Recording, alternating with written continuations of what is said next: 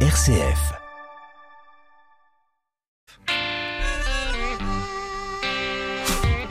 Bonsoir et bienvenue à toutes et à tous dans le 18-19 régional. Le plus grand rassemblement régional des jeunes chrétiens en Auvergne-Rhône-Alpes revient ce week-end. Deux années perturbées par la crise sanitaire, mais le Pélé du Puy aura bien lieu donc dès samedi. Une marche en commun pour les jeunes de l'église, une église à reconstruire, c'est ce que tenteront de faire ce week-end les étudiants et les jeunes pros. On en parle avec nos invités dans 10 minutes.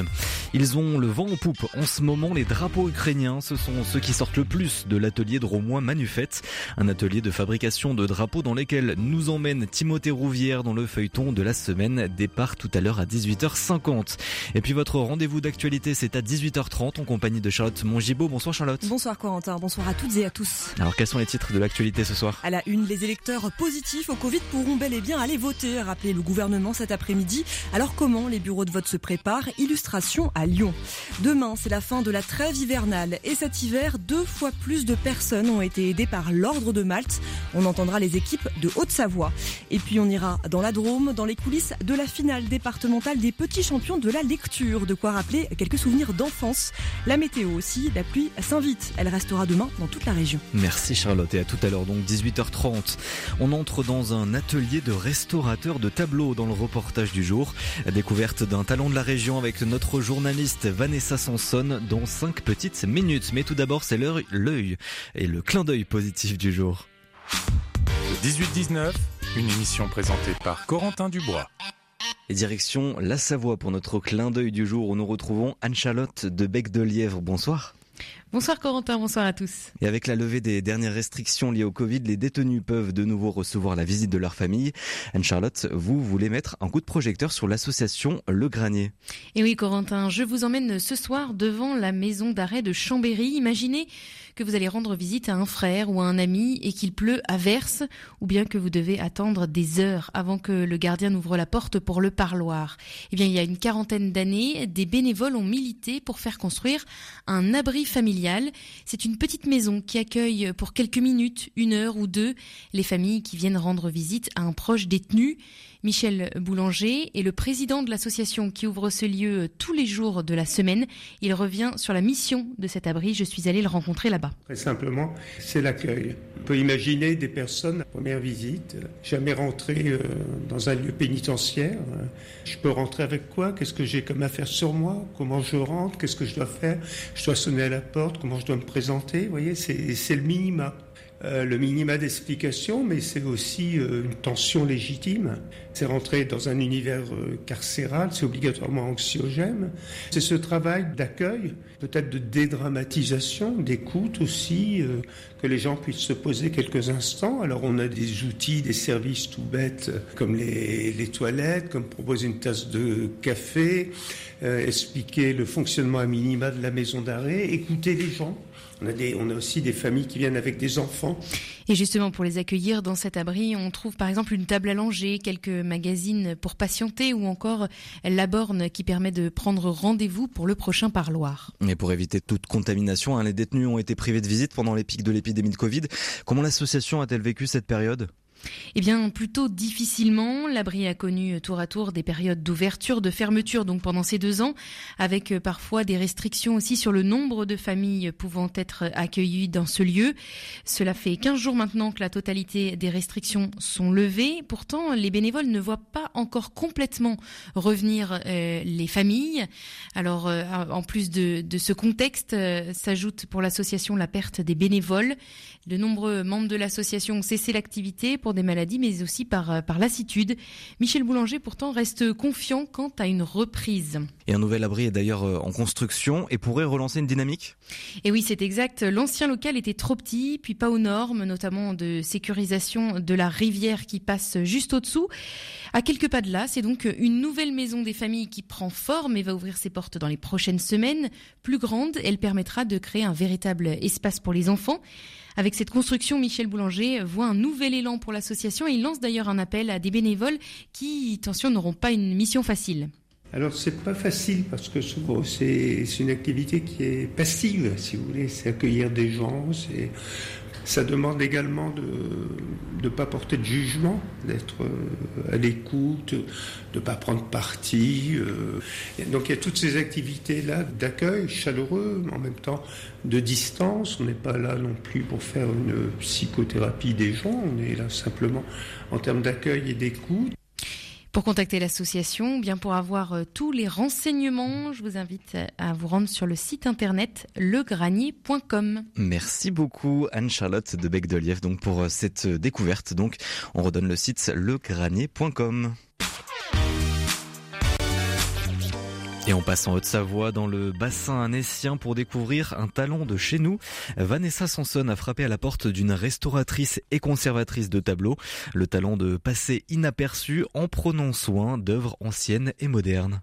Bonjour, euh, je m'appelle Séverine Delettra, Delettra Comte même maintenant, et euh, je suis conservatrice et restauratrice de tableaux depuis 1996. Euh, je me suis installée à Villaz et je suis toujours à Villaz. Est-ce que vous pouvez nous décrire ces plein de, de, de, de, beaux tableaux au mur? Il y a ici ceux que vous restaurez. Est-ce que vous pouvez nous décrire un atelier de restaurateur? Il y a des tableaux partout.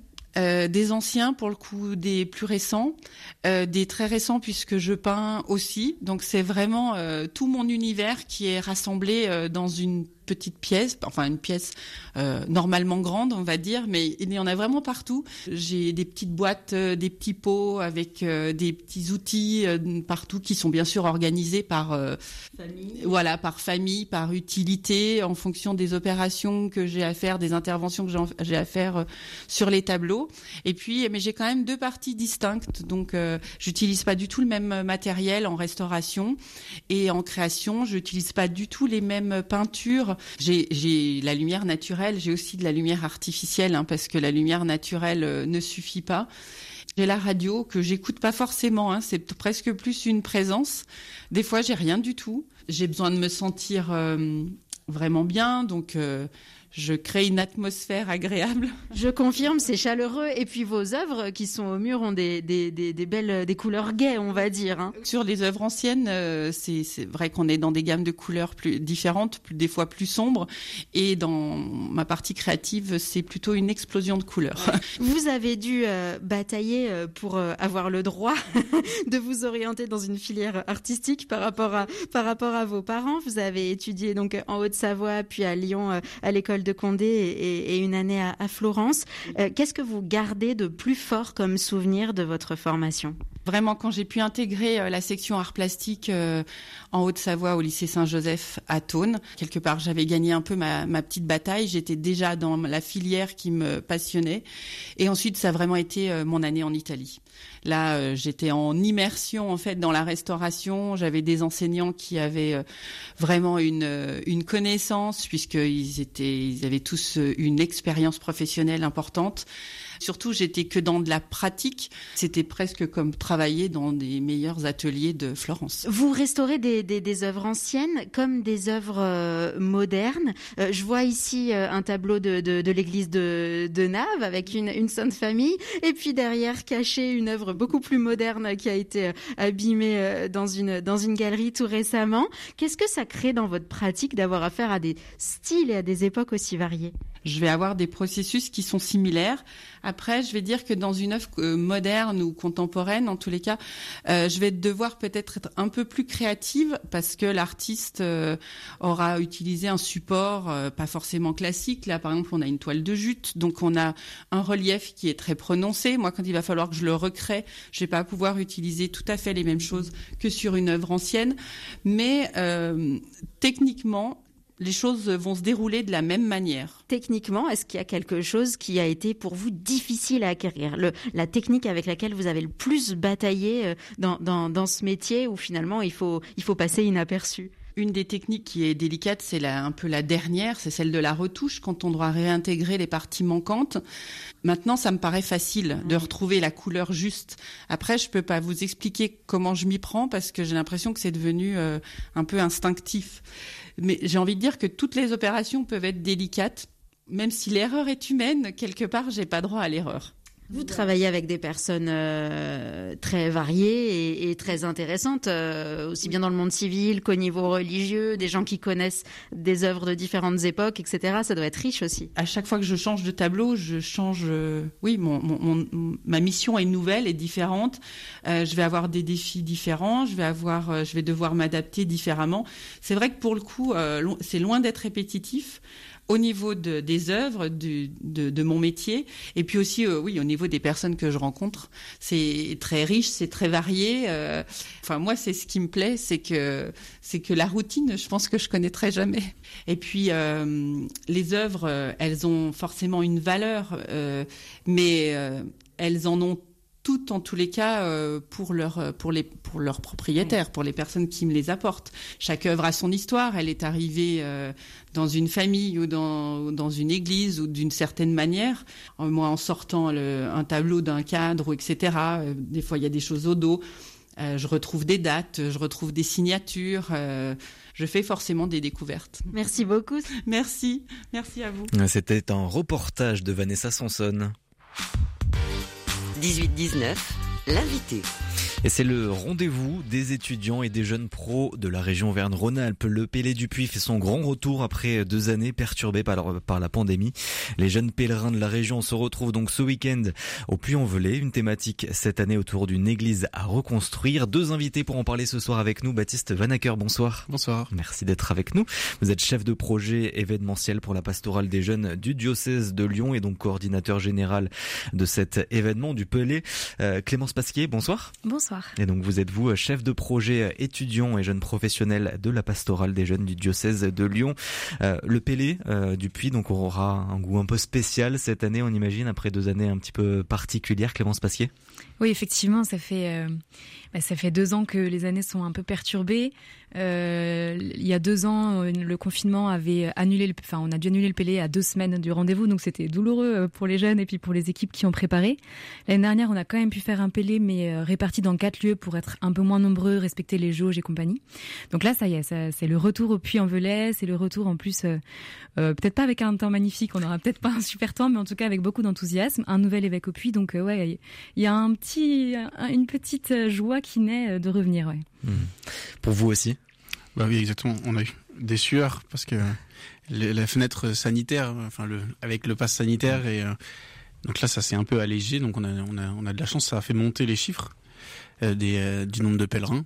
Donc oui, une grande, une grande joie. Ça aurait été plus compliqué avec avec, avec toutes les, les règles. Euh, sanitaires qui étaient très très strictes pour les grands événements comme comme celui-ci quoi. Et là les règles du coup elles sont est-ce qu'il y a quand même des règles sanitaires? Bah il y a toujours les gestes barrières mais c'est on va dire un peu plus euh, comme déjà on est beaucoup en extérieur. On avait déjà des règles plutôt allégées, donc on restera, respectera les gestes, les gestes barrières, mais le, le, gros, le, gros sujet était le, le pass. Mmh. Et combien d'inscrits donc cette année? Cette année, on attend 700 personnes, comprenant euh, les évêques, les prêtres, séminaristes et puis euh, toujours la route des sourires, donc le, pèlerinage pour les personnes porteurs de handicap et leurs accompagnateurs, une centaine de personnes.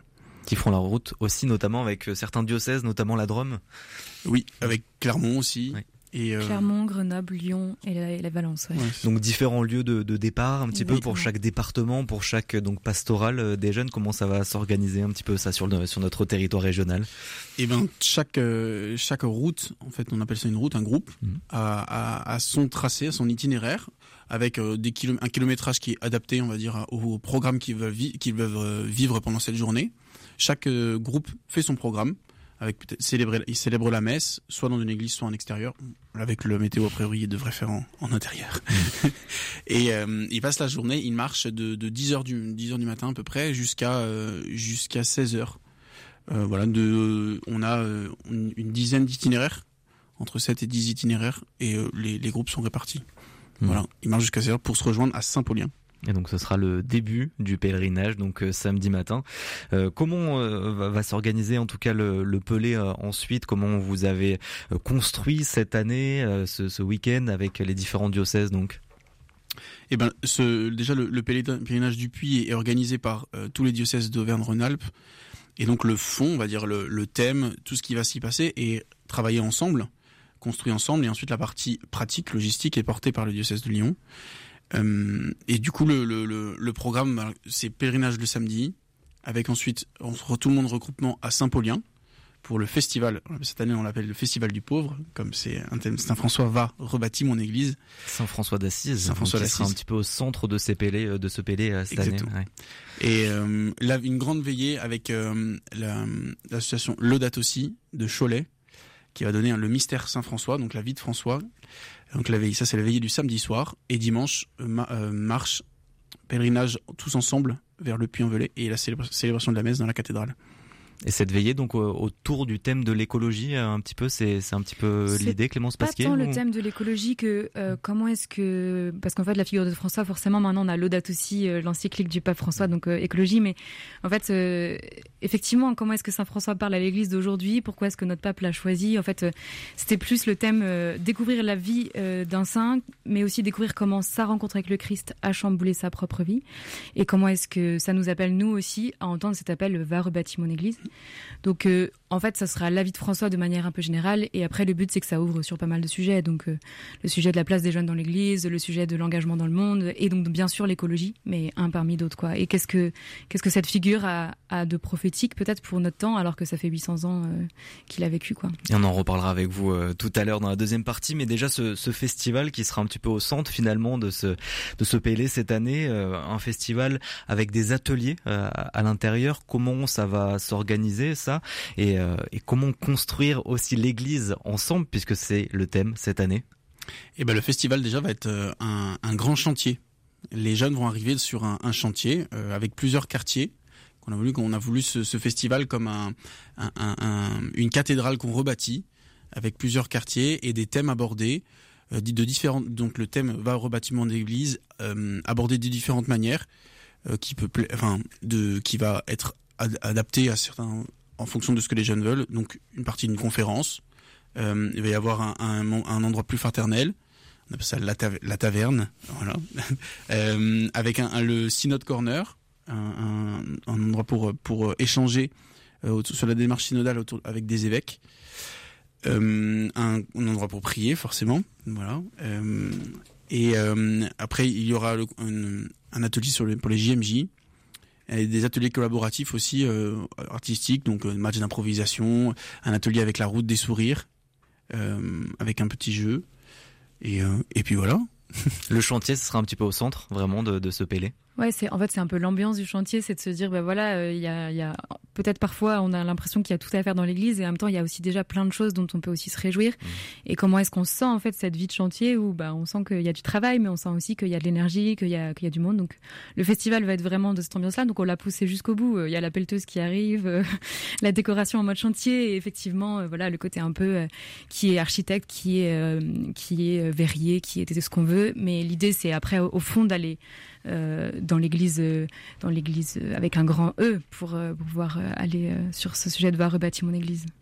L'objectif surtout, c'est de découvrir aussi la, pauvreté de l'Église, mais que cette pauvreté est quelque chose de, très beau en fait, que l'Église est belle et découvrir, faire, des rencontres, se former et découvrir que malgré peut-être une actualité compliquée, l'Église est toujours là et l'Église est toujours belle et c'est nous et en fait on la reconstruit dans notre quotidien dans des choses peut-être très petites pas la peine de faire des cathédrales forcément. Voilà. Clémence Pasquier, vous avez été en lien aussi avec tous les évêques pour euh, pour s'épeler du puits. Comment ils voient un petit peu ce, cet événement aussi, qui l'on rappelle donc euh, revient cette année pour rassembler tous les jeunes. Comment ils abordent un petit peu cet événement? Bah, je pense pour eux c'est un temps privilégié parce que c'est un temps où notamment ils ont le temps de parler avec des jeunes. En fait, la plupart des évêques marchent avec eux dès le samedi. Il y en a qui reviennent marcher le dimanche, donc euh, c'est en fait, la plupart des évêques n'ont pas tant que ça un contact aussi direct avec euh, des, jeunes adultes. Donc, euh, pour eux, c'est aussi un temps euh, qui est un temps où ils se mettent à, leur écoute. Donc, je sais que pour beaucoup, c'est vraiment important et la date est notée dans les agendas bien en amont. Je sais aussi que pour eux, il y a aussi un côté un peu festif parce qu'ils se retrouvent entre évêques de la même région, donc ils se connaissent très bien, ils se voient régulièrement et tout ça. Là, en plus, il y a un évêque du Puy qui vient d'arriver, donc c'est doublement la fête. Mais de ce que je perçois, ils se laissent porter. En général, on leur demande de faire quelque chose, ils se rendent disponibles. on les surcharge pas parce que notre objectif c'est pas de leur demander de faire plein de choses et de beaucoup parler, de beaucoup prendre la parole, mais plutôt justement d'être disponible et de parler avec les jeunes de manière très simple. Donc nous on est aussi content qu'un évêque, aille prendre une bière avec un jeune plutôt que faire une conférence. Donc euh, on, on, allège leur programme au maximum. Et donc la thématique, on le rappelle, cette année, reconstruire l'église. On en parle avec vous deux dans quelques instants. On se retrouve après le journal régional. La suite de l'histoire, Véronique Alzieux. Depuis plus d'un mois, l'Ukraine est sous le feu de l'armée russe. L'objectif de Vladimir Poutine étant d'annexer l'Ukraine comme au temps de l'Empire soviétique. Mais quels sont les liens entre ces deux pays? Qu'est-ce qui fait de l'Ukraine un pays à part entière, distinct de la Russie? C'est le thème de la suite de l'histoire tous les jours à 13h30. 18h30 et vous êtes bien sur RCF partout en Auvergne-Rhône-Alpes. Le journal vous est présenté par Charlotte Mongibaud. Bonsoir Charlotte. Bonsoir Corentin, bonsoir à toutes et à tous. À la une, les électeurs positifs au Covid pourront aller voter, a rappelé le gouvernement cet après-midi. Comment les bureaux de vote se préparent face au rebond de l'épidémie et à 11 jours du premier tour, illustration à Lyon. Demain, c'est la fin de la trêve hivernale. On en parle avec l'Ordre de Malte en Haute-Savoie. Le nombre de bénéficiaires a drastiquement augmenté cet hiver. Et puis en fin de journal, on ira dans la Drôme, dans les coulisses de la finale départementale des petits champions de la lecture. Un peu de poésie alors que la pluie continue de tomber demain dans toute la région.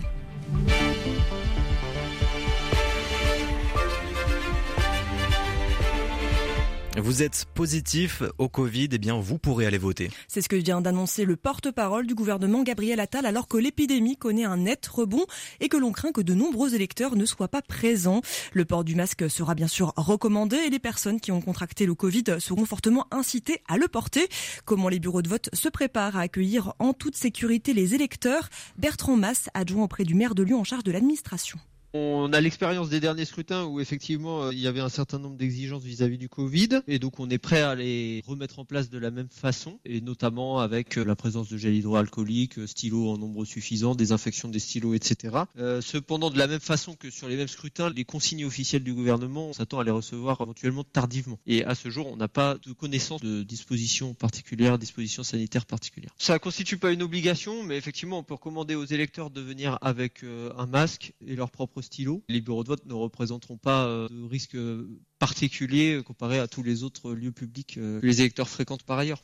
Et à noter que certaines communes recherchent toujours des assesseurs pour le premier et le second tour de l'élection présidentielle.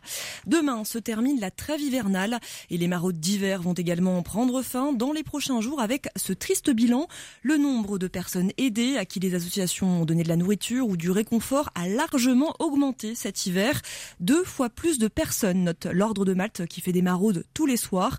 Bertrand de Fleurian est délégué de Haute-Savoie on rencontre le soir euh, quand même plus du double d'habitude. D'habitude, on tournait à 25, là on est plutôt entre 60 et 80 personnes rencontrées le soir qui vivent dans la rue ou dans des squats ou dans leurs voitures, beaucoup dans les voitures.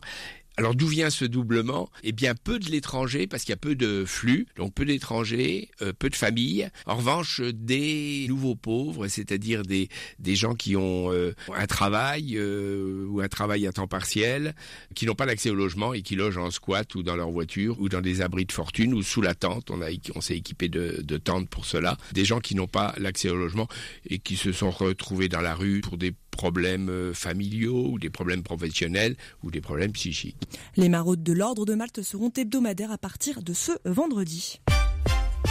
Palettes qui brûlent, camions à l'arrêt et poubelles qui débordent. 90% des éboueurs de Saint-Etienne sont en grève depuis hier et cela ne passe pas inaperçu dans les rues stéphanoises. Ils demandent à obtenir la prime Covid, payée à la hauteur du SMIC qu'ils estiment ne pas avoir été suffisamment reconnue durant l'épidémie. Un préavis de grève de 10 jours a été déposé et le mouvement va s'élargir à la vallée de Gier, de Londaine et à Firminy. Et du côté des agriculteurs, l'inquiétude grandit face à de possibles gelées tardives. Les températures chutent ce week-end et cela rappelle de très mauvais souvenirs aux viticulteurs et aux, arboriculteurs. Ces derniers se préparent déjà. Ils installent sur leur culture des chaufferettes pour limiter les pertes. Bruno Darnard, arboriculteur dans la Drôme et président de la gouvernance économique des fruits et légumes. Ça va dépendre du stade, hein, puisque les abricots sont à un stade petit fruit, euh, les pêches sont en train de perdre leurs pétales, les cerisiers et les poiriers sont en fleurs. Euh, les vignes, non aujourd'hui, parce que on va dire qu'elles sont peu sorties, on est un peu en retard, voilà. Donc on est plutôt sur du fruit à noyau et plutôt abricot. Donc selon les stades, on va dire que le gel peut avoir un, impact différent. Le plus gros risque aujourd'hui, c'est l'abricot, parce que le, fruit est tout nu, c'est-à-dire qu'il a plus de collerette. Là, on va dire que les températures à moins 1, moins 2, euh, ça peut descendre complètement les variétés. Le reste, ça peut monter jusqu'à moins 3, moins 4 selon les secteurs sait que l'année dernière, on a eu des, pertes énormes par un gel du 8 avril. La chance qu'on a cette année, c'est qu'on est un petit peu en retard par rapport à l'année dernière et que le gel annoncé pour l'instant est un peu moins fort. Donc on va s'accrocher aux branches, mais on se prépare quand même à lutter assez fortement en début de semaine prochaine. Un épisode annoncé de gel qui semble tout de même moins intense que celui de l'an passé. Et de plus en plus de réfugiés ukrainiens arrivent dans la région. Dans le Rhône, par exemple, 550 titres de séjour ont été délivrés, mais de nombreux autres sont en cours, comme en témoignent les files d'attente à la préfecture. Alors pour désengorger les bureaux administratifs, un centre d'accueil dédié uniquement à l'accompagnement des Ukrainiens vient d'ouvrir dans le Rhône à Villeurbanne. Une procédure d'urgence qui a été mise en place et chaque jour depuis lundi, 150 réfugiés ukrainiens s'y rendent. Un reportage de Florentin Grandjean. Ces familles ukrainiennes viennent toutes chercher ce papier essentiel, une autorisation provisoire de séjour de 6 mois et renouvelable si besoin pendant 3 ans. Elles sont accompagnées de plusieurs traducteurs et enchaînent en une journée des démarches administratives qui auraient pu durer plusieurs semaines. C'est le cas de Madame Martinenko.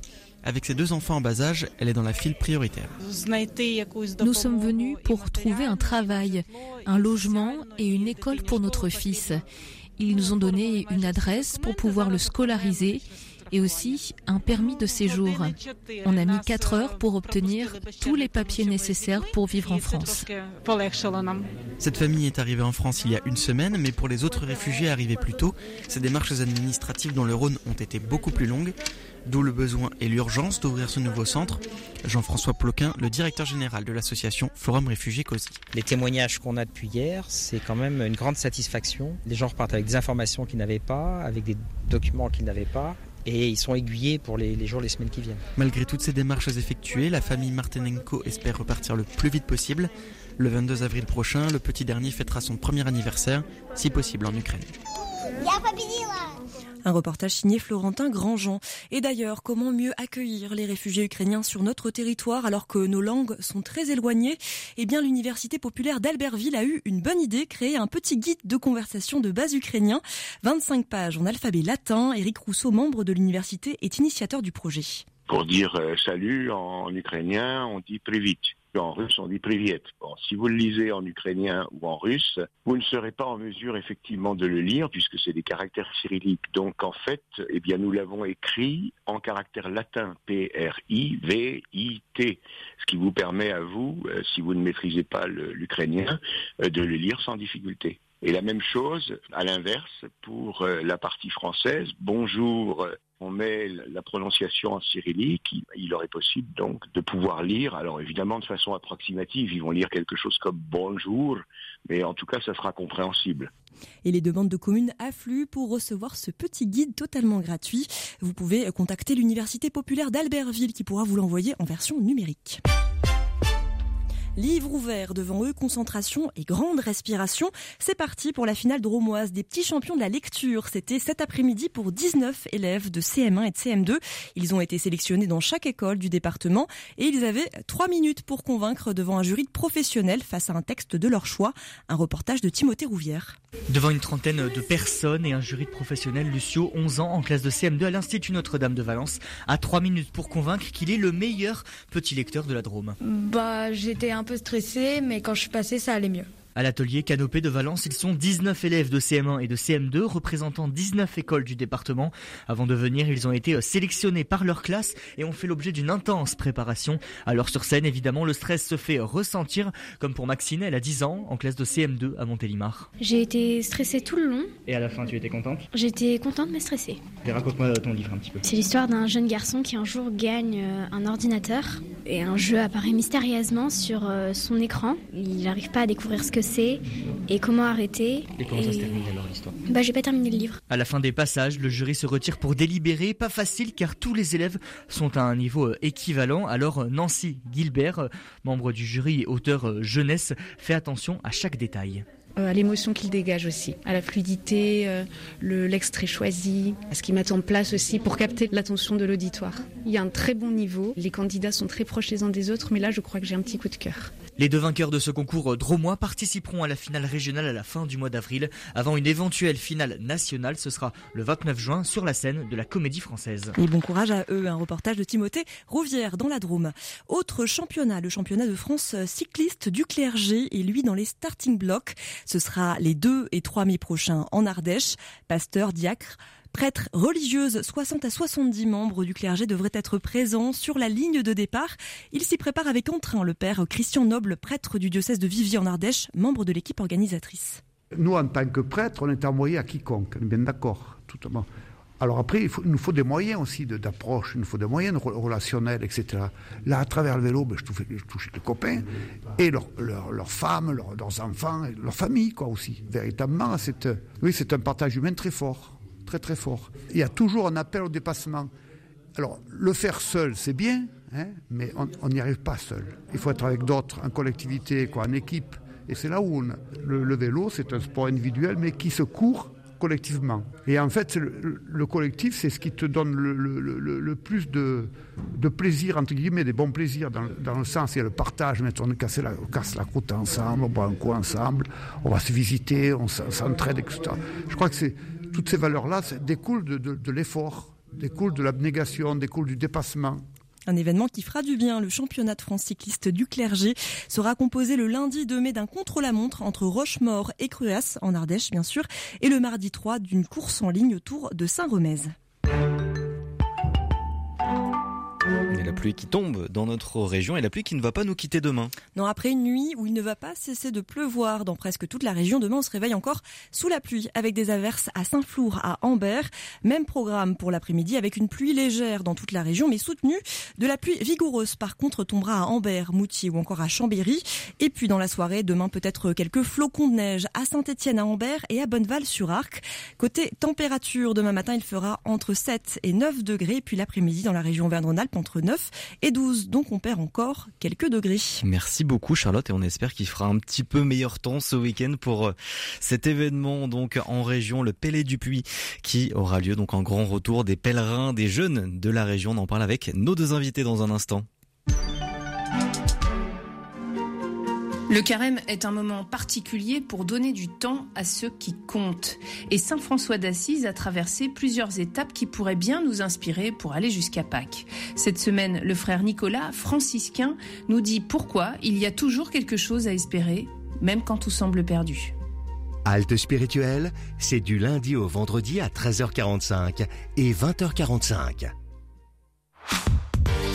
18-19, l'invité effectivement, il ne fera pas très beau euh, ce week-end pour le Pélé du Puy. Donc, grand rassemblement des jeunes chrétiens de la région Auvergne-Rhône-Alpes, un événement organisé par euh, les différents diocèses de la région et plus particulièrement par euh, les jeunes du diocèse de Lyon, dont nous recevons ce soir Baptiste Vanacker, chef de projet événementiel pour cette pastorale des jeunes du diocèse de Lyon, Clémence Pasquier, chef de projet étudiant et jeunes professionnels de la pastorale des jeunes.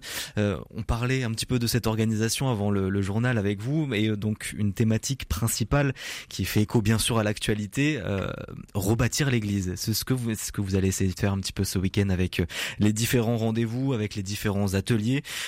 quels sont les enjeux de ce pelé, de ce PLé du Puy cette année, Clémence?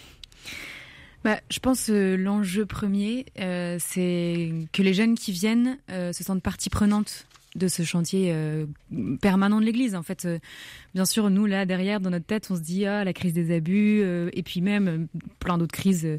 il y a deux ans, quand on avait commencé à préparer ce, ce sur le même thème, il y avait les crises des scandales financiers au Vatican. Enfin, en fait, voilà, parfois ça peut un peu nous décourager. Et en même temps, en fait, c'est l'histoire de l'Église depuis 2000 ans. Donc, comment est-ce que eh ben, on retrousse nos manches? Comment est-ce que on se sent vraiment partie prenante de cette Église? Comment est-ce qu'en tant que jeune, on peut vraiment euh, y prendre notre place, euh, y avoir la parole en plus avec ce synode euh, en ce moment, mais aussi comment est-ce que petite, enfin petit à petit dans nos réalités, comment est-ce qu'on nous-mêmes on se met en marge de notre propre conversion pour rebâtir cette Église qui est partout.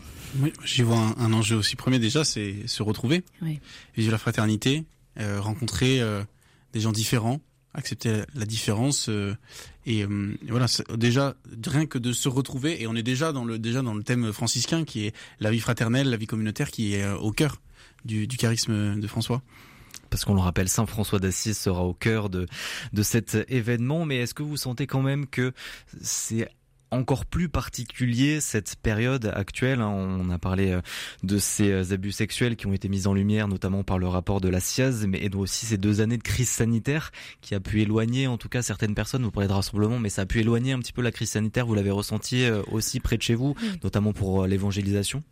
Oui, complètement. Même on le sent dans les groupes de jeunes. Euh, nous, ici à Lyon, il y a, pour les 18-35 ans, il y a entre 80 et 100 groupes de jeunes qui existent chaque année. C'est un peu variable. Comme c'est les jeunes qui portent, ça, ça, ça meurt, ça naît. Euh, et tous les groupes, en fait, se sentent que c'est pas si évident. En fait, euh, il y a eu quand même beaucoup, beaucoup de jeunes qu'on a perdus, qu'on sait dans la nature, et aussi beaucoup de, enfin, en tout cas, une génération qui ne reviennent pas forcément, et en tout cas qui ne reviennent pas forcément avec les mêmes attentes. Alors ça déplace et c'est bien, mais aussi beaucoup de jeunes pour qui il y a aussi des grandes attentes, des grands désirs euh, et aussi des grandes souffrances. Mais en tout cas, du coup, clairement, ça, on peut pas dire qu'on est dans la même situation aujourd'hui qu'il y a deux ans. Ça, c'est évident. Quelles sont les nouvelles attentes? Euh, Je pense qu'il y a des grandes attentes de cohérence de vie. Euh, de pouvoir trouver euh, euh, un alignement entre ce qu'on fait dans le quotidien, ce qu'on porte comme conviction et compagnie. Il y a beaucoup de jeunes qui ont traversé pendant ces années de crise sanitaire, des moments quand même difficiles hein, dans, leur santé mentale et tout ça. nous à Lyon, on avait été un peu alertés par les suicides un peu répétitifs et puis c'est le moment où la tranche d'âge des 18-24 ans, et 24 ans est passée première tranche d'âge qui vit la solitude avant même les personnes âgées donc toutes ces dimensions-là, en fait, on sent qu'il y a aussi une attente euh, d'être rejoint, d'être accompagné, de pas se sentir seul, et aussi une attente peut-être pas difficile à exprimer parfois, mais d'espérance, de pouvoir voir plus loin que, deux ans, quoi, ou deux mois parfois. Euh, il y a beaucoup de jeunes pour qui c'est difficile hein, de se projeter entre la crise écologique, euh, la crise sanitaire, enfin voilà. Donc en fait aussi pouvoir rêver ensemble, ça je pense que c'est aussi une attente des jeunes. On le sent dans l'année et ça sera aussi un des objectifs du PLE, de se rassembler et aussi de se dire bah, de quoi on a envie. Et donc il y a encore plus d'attentes de la part de l'Église pour ces jeunes-là qui sont donc en difficulté, en précarité aussi? Oui, je pense que, en tout cas pour les jeunes qui les expriment, il y a une forte attente d'accompagnement, euh, de présence, mais ce que je disais sur la cohérence aussi beaucoup. Donc euh, bien sûr, la crise des abus est venue aussi révéler beaucoup de, de colère chez les jeunes qui, euh, bah, parfois, ont enfin, ont, pas vécu directement des affaires, mais pour qui il y a une vraie, un sentiment de trahison parfois, enfin des choses difficiles. Euh, mais après, moi aussi, au Pélé, on a toujours des jeunes qui viennent, on sait pas trop comment. Donc, euh, ce qu'il faudrait aussi voir, c'est quelles attentes il y a des jeunes qui sont pas déjà dans l'église vis-à-vis de l'église. Je pense qu'elles sont pas si simples que ça, euh, et que parfois, en fait, peut-être l'église peut répondre à ces attentes, enfin, à des attentes qui sont pas exprimées directement à elle mais où pour, en fait on a quand même quelque chose à porter, euh, voilà, sur. Euh, oui, parce que le Pélé rassemble les chrétiens, mais pas que, aussi les amis de d'amis qui viennent aussi pour pour ce rassemblement-là. Marquons dessus, si, en fait cet événement n'aurait pas aucun aucun sens s'il y avait c'était que le rassemblement des chrétiens. Et d'ailleurs, enfin, se dire chrétien aujourd'hui, on pourrait aller dans ce débat, ça veut dire quoi Et et, et, et pour, pour faire euh, écho à ce que disait Clémence, il y a aussi un, par rapport au, après le Covid, les jeunes cherchent un sens à leur vie. Pourquoi je fais, pourquoi je fais ça? Finalement, pourquoi je fais des études? Est-ce que c'est vraiment ce que je veux faire de ma vie? Euh, On a parlé après euh, le confinement qu'il y a plein de gens qui ont changé de métier. Parce que j'ai dit, bah, j'ai passé beaucoup de temps chez moi. En fait, j'ai plus envie de faire tel métier. Et ben, je pense qu'il y a beaucoup de jeunes qui se posent cette question-là et du coup qui, qui viennent à nous. Et, et cet événement est pour les jeunes une façon d'exprimer aussi euh, ces attentes-là. Et pour nous, c'est aussi ce qui nous aide à construire l'année, à faire des nouvelles propositions, de nouveaux événements, aider les groupes. Euh, parce que c'est aussi notre rôle, pastoral des jeunes, euh, d'aider les groupes à, à construire et à, à, donner des sujets euh, qui, qui touche les jeunes aujourd'hui, sinon on serait complètement déconnecté. Une nouvelle dynamique. Exactement. Hmm. Et donc le symbole de ce Pélé sera un jeune d'une vingtaine d'années qui, il y a plus de, de 800 ans, euh, recevait un appel du Seigneur, celui de rebâtir son église, Saint François d'Assise. Donc en quoi peut-il être euh, un symbole aujourd'hui, Clémence Pasquier? Ouais, euh, c'est déjà une bonne introduction. C'est vrai que euh, on connaît Saint-François d'Assise beaucoup sur le côté euh, écologie maintenant, mais c'est un saint qui a une vie très très riche. Et justement, cette période un peu de début de jeunesse où on ne sait pas trop ce qu'on veut faire et en même temps il y a de grands désirs, de grands rêves, mais aussi, bah voilà, une vie festive, une vie amicale et tout ça. Et que comment est-ce que la rencontre avec le Christ vient bouleverser tout ça et en même temps accomplir tout ça, il reste quelqu'un de profondément joyeux, de profondément créatif. Je pense que c'est une belle figure pour les jeunes. Ce qui nous a interpellé aussi en le choisissant un peu comme, euh, pas tellement comme figure, mais en tout cas comme euh, inspiration pour le thème, c'est de dire, bah, on a quand même un pape qui a choisi ce nom-là euh, comme nom de pape, dont tout, quasiment toutes ces encycliques et exhortations ont des références franciscaines. Qu'est-ce que ça nous dit à notre Église d'aujourd'hui et qu'est-ce que qu'est-ce que quelqu'un de 800 ans comme ça a quelque chose à nous dire? Donc voilà, c'était un peu ça aussi. on n'a pas les réponses toutes faites. Hein. Moi, j'ai mes, mes, réponses, mais l'idée c'est aussi de se dire bah, qu'est-ce qui va sortir de ces jours-là? voilà. Donc il y aura des ateliers par exemple autour de ces écrits, autour de ces paroles? Euh, en tout cas, il y aura euh, des ateliers pendant le festival. Il y aura une conférence euh, justement sur va rebâtir mon église, mode d'emploi et, en fait par quoi ça commence. ça commence bah, parce que François a vécu, c'est-à-dire en fait une conversion, une conversion d'abord purement vraiment personnelle et parfois même en ayant l'impression que ce qu'on nous demande c'est de rebâtir une église avec des pierres et puis en fait ça va bien au-delà. Voilà, il y aura ça dans l'atelier, enfin dans le festival, mais l'idée c'est aussi que au fur et à mesure de la, du Pélé, il y a toute une trame qui puisse se vivre, sans forcément que ce soit explicité à chaque fois, et que ce soit des partages et des échanges, qui est des choses qui, euh, qui remontent, sans forcément que ce soit euh, formalisé tout le temps. Et c'est la vie, la vie de François, en fait, a inspiré euh, le, programme du week-end. En fait, les jeunes vont, vont, vont, être invités à suivre les étapes de la vie de Saint François au fur et à mesure du week-end. Donc, commencer par, par exemple, sa jeunesse, ça, toutes ces toutes ces folies, ces fêtes, voilà, et de voir sur la, journée du samedi bah, quelles sont peut-être aussi mes, mes, choses un peu superficielles que je vis, euh, quelles sont rechercher un peu le cœur et, euh, et retrouver en fait faire vraiment la rencontre des autres d'abord avec le festival de l'Église et aussi du Christ le soir avec nous la vie de François et aussi surtout l'adoration et la, possibilité de se confesser. Il y a eu aussi un, un aller vers la pauvreté de, de François d'Assise.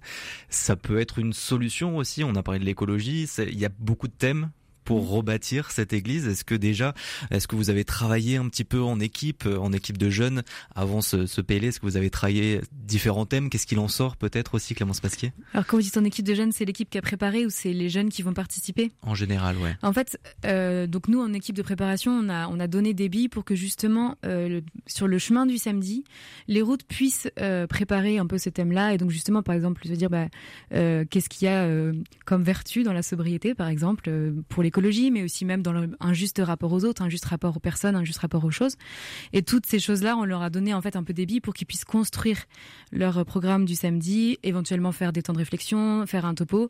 Mais euh, du coup, ce sera très libre. Chaque route adapte aussi en fonction de bah, ce qu'ils connaissent de leurs jeunes, euh, ce, qui, ce qui sera mieux comme, euh, comme sujet en fonction de, de leurs attentes. La pauvreté, en fait, ce qui est assez amusant, c'est qu'on l'a, on l'a, on l'a vécu pour le, le, la préparation de ce Pélé. Mm. Euh, on a vécu, euh, on a de la confiance, un certain abandon, et on a remarqué, comme beaucoup dans le, dans le milieu associatif, qu'il y a beaucoup moins de volontaires. Euh, c'est très dur de trouver des bénévoles aujourd'hui, et on était vraiment en manque d'organisateurs et de, de, de mains.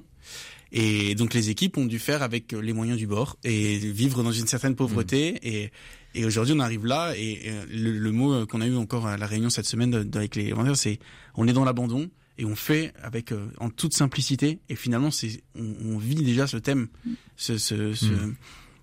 Ça réajuste les choses, c'est bien. Euh, juste pour terminer, un, un petit mot sur euh, donc ces réflexions qui seront euh, donc euh, discutées autour des, des, des, différents débats, autour des ateliers. Est-ce qu'il y a des actions aussi qui vont ressortir de cet événement du, du PLE ce week-end? Bah, ce qu'on souhaite, c'est d'abord que chaque jeune puisse choisir un pas personnel à faire à la sortie de ce pèlerinage. Ce sera notamment une des choses qui seront invités à faire euh, pendant la veillée pour qu'en fait ils ressortent pas de ce pélé en se disant bon bah voilà euh, c'était cool mais euh, ma vie changera pas. Donc c'est d'abord chacun individuellement, sachant que les pas qu'on leur propose de faire parfois sont des pas qui peuvent être faits en groupe et qui peuvent être faits en église. Après euh, de ce qui s'est vécu dans les groupes, euh, on espère qu'en fait ça donnera aussi un élan, que ça donnera aussi des idées. L'idée c'est aussi que ça soit une dynamique. on n'a pas parlé mais aussi vers les JMJ. Donc en fait jusqu'à l'année prochaine il y a des choses qui vont se poursuivre, autant dans le rapport à l'Église que dans le rapport au monde. Merci beaucoup à tous les deux d'avoir été avec nous. Merci à vous. 18-19, le feuilleton de la semaine. Et depuis le début de la semaine, on vous fait découvrir l'univers de la création de drapeaux avec l'entreprise Manufette à Mercurol dans la Drôme. Et aujourd'hui, eh bien, on va découvrir un petit peu plus, toujours avec Timothée Rouvière. Voilà. Combien de, de drapeaux sortent chaque jour de, de l'usine? Alors là, les drapeaux ukrainiens en ce moment, on est à 200 par jour. Et euh, les drapeaux français, ben, ça, c'est hyper variable parce que ça va dépendre euh, des dimensions des drapeaux. Oui, justement, les, les- les drapeaux, alors là on parlait de drapeaux ukrainiens, mais les drapeaux les plus demandés. France, Europe. Et après, les drapeaux personnalisés. Donc là on a terminé notre, notre drapeau. Cadeau. Ah bah c'est gentil, merci. Je vois aussi, juste là, vous avez euh, d'autres types de... Bon, on a des drapeaux européens ici, mais par exemple des... C'est des blasons Oui, c'est ça. en dur C'est ce qu'on met devant les mairies, des écussons. Voilà, c'est des écussons qu'on personnalise, qu'on peut avoir. Bon, souvent, euh, les, les mairies mettent un écusson Europe, un écusson France. Donc euh, voilà, puis après, derrière, on met un porte-drapeau et puis après, on peut, vous savez, mettre euh, des drapeaux en présentation devant les mairies. Et comment ils sont faits ces écussons C'est du bois là aussi j'imagine? Alors là, c'est de l'acier et on travaille avec une société dans la Drôme également. Ça se personnalise et puis euh, c'est traité pour qu'en fait euh, ça soit imperméable et que ça puisse rester à l'extérieur. euh. Je me pose une question pour revenir sur les, les imprimantes. La couleur, comment, comment vous la stockez? Ah, c'est de l'imprimante. C'est de l'imprimante Donc c'est comme une imprimante qu'on a chez nous? Oui, c'est ça. Avec Et des- C'est de l'encre à l'eau. C'est une encre qui, qui n'est pas polluante et euh, ça nous. C'est c'est ce que je vous disais tout à l'heure. C'est ce qui nous permet en fait de recycler le drapeau. Donc on a on a choisi euh, une encre sans solvant pour qu'on puisse ainsi euh, proposer la, le recyclage des drapeaux usagés. Est-ce qu'il y a un petit coin où on peut voir le recyclage des drapeaux usagés?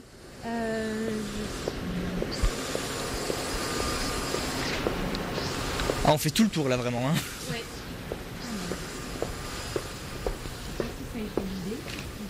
On fait des sacs aussi de drapeaux, enfin de chutes de tissu D'accord. qu'on recycle. Et ensuite euh, ça part où ces chutes de tissu C'est une entreprise qui est dans le nord à laquelle on envoie des, des big bags. euh, je sais pas où ils sont.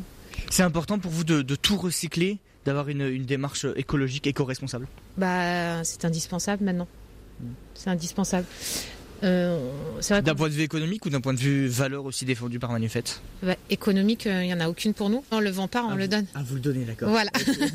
Donc il n'y a aucune logique économique. Euh, euh, ouais, non, c'est simplement pour essayer de proposer un produit euh, qui est. Bah, qui, qui est une vraie prise de conscience dans les mairies en fait. Et dans les administrations aussi, on voit de plus en plus de mairies écologiques. On a pu voir aux dernières élections des, euh, des mairies qui passaient euh, Oh. écolo. Ouais bah oui. Donc, euh, faut Donc, il- aussi qu'au niveau des drapeaux ça suive. Exactement, il faut, pas, il faut que ça soit une démarche générale. Et on, on participe à ça. Et demain, nous verrons une autre branche de l'activité de Manufette, les drapeaux des anciens combattants. Direction l'Isère pour terminer ce 18-19 en musique avec le Voiron Jazz Festival qui s'associe au festival Détour de Babel avec un concert donc ce samedi 2 avril à 20h au Grand Angle de Voiron. Vous pourrez retrouver le pianiste, compositeur et arrangeur cubain Chucho Valdez qui figure, qui est une figure la plus influente du jazz afro-cubain moderne. Plus de 60 ans de carrière, lauréat de 6 Grammy, hein, c'est ce qui récompense les meilleurs artistes euh, aux États-Unis, 4 Latin Grammy Awards. Pour ce concert donc au Grand Angle de Voiron, il invite la violoniste et chanteuse Yiliane Canizares. Elle a aussi à- au croisement de mille saveurs voguant au gré de ses compositions en improvisation entre jazz, musique classique, occidentale et afro-cubaine. Et on écoute donc un petit extrait pour terminer ce 18-19.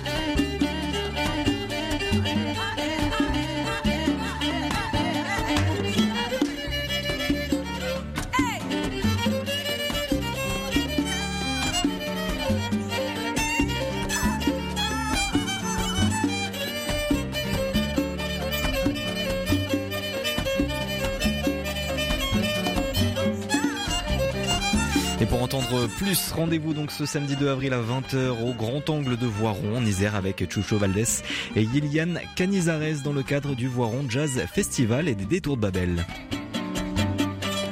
Et c'est la fin du 18-19 régional. Merci à toutes et à tous de nous avoir suivis.